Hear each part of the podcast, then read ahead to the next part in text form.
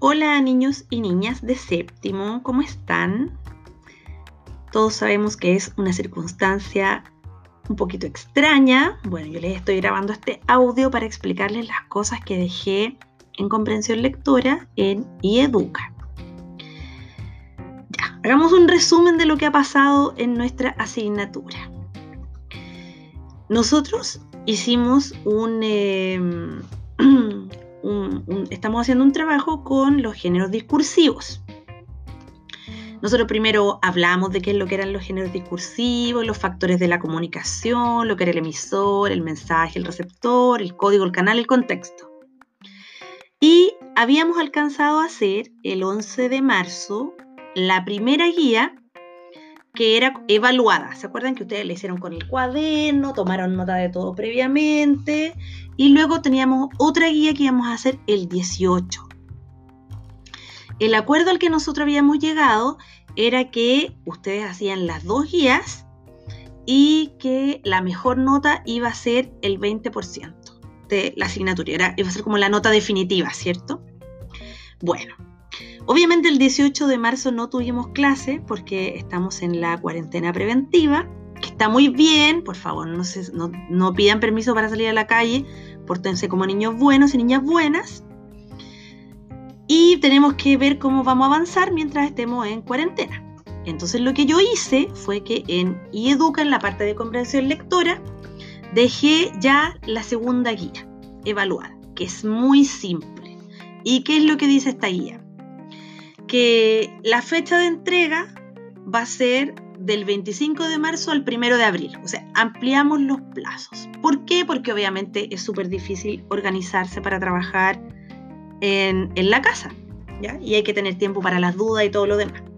En esa guía también está mi correo electrónico, pamela.catalan.segovia.gmail.com, donde ustedes pueden escribir si tienen dudas.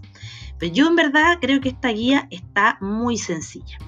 La primera parte de la guía tiene lo mismo que hicimos en clase, que son esos casos, esas situaciones donde ustedes colocaban qué género discursivo tenían que ocupar las personas. ¿Se acuerdan los ejemplos? Decíamos, no sé, un papá le quiere pedir a su hija que vaya a comprar pan, ¿cómo lo puede hacer? Y ustedes decían, le manda un WhatsApp, la llama por teléfono, le habla, ya. Ese es el género discursivo. ¿ya? La conversación, el, el mensaje de WhatsApp, la nota en el, en el refrigerador, que era el ejemplo que daba uno de ustedes. Bueno, entonces aquí, ¿qué es lo que hay que hacer? Colocar eso, de qué forma, qué género discursivo debería ocupar cada uno de los casos en la primera parte de la guía, pero le agregamos, ustedes aquí tienen que clasificar si el género que van a ocupar es primario o secundario. ¿Y dónde pueden ver eso si es que no se acuerdan?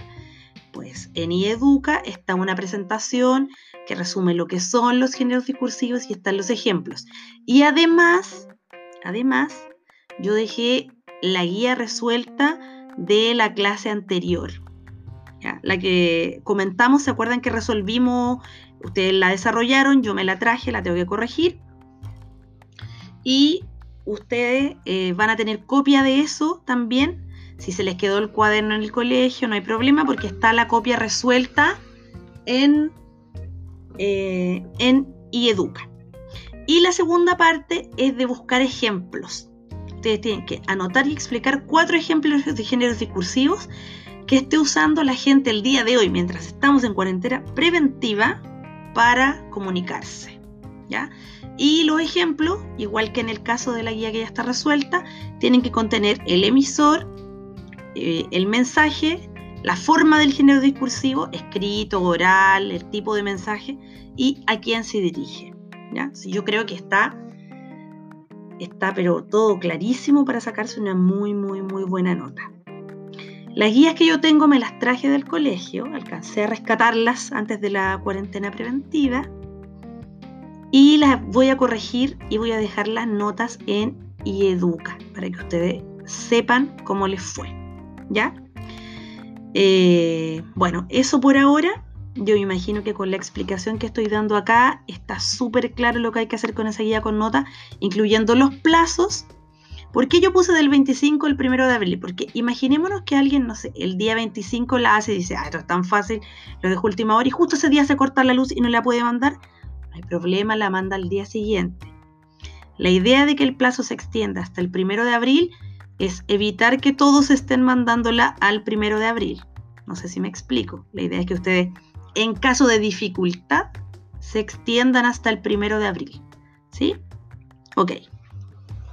Dicho esto, entonces, pequeños y pequeñas, les deseo que estén muy bien en las casas, háganse una rutina para hacer, eh, para tener tiempo para todo, para moverse, hacer los ejercicios, eh, para estar en familia, para estudiar, para divertirse. Es muy importante estar en la casa, pero también mantener la salud física y mental. Ya, yo estoy muy bien y ha sido un gusto saludarlos. Nos estaremos comunicando en próximas ocasiones.